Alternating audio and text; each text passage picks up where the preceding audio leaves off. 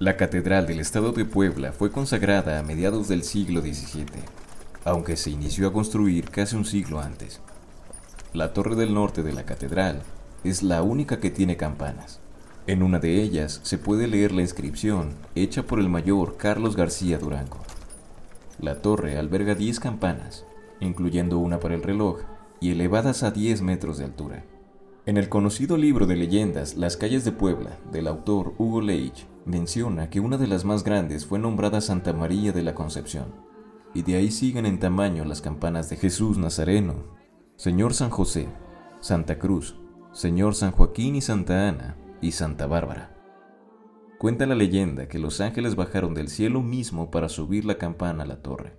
Se dice que pasados pocos días del final de su construcción, los trabajadores pasaron 30 días tratando de subir la campana con un peso de 8 toneladas. Una noche el guardia que resguardaba la construcción dormía. En sus sueños fue testigo de cómo los ángeles habían logrado subir la pesada campana. Al salir al sol del horizonte, los trabajadores escucharon el imposible repique de las campanas sobre la torre norte, y al salir vieron cómo ésta ya estaba en su lugar.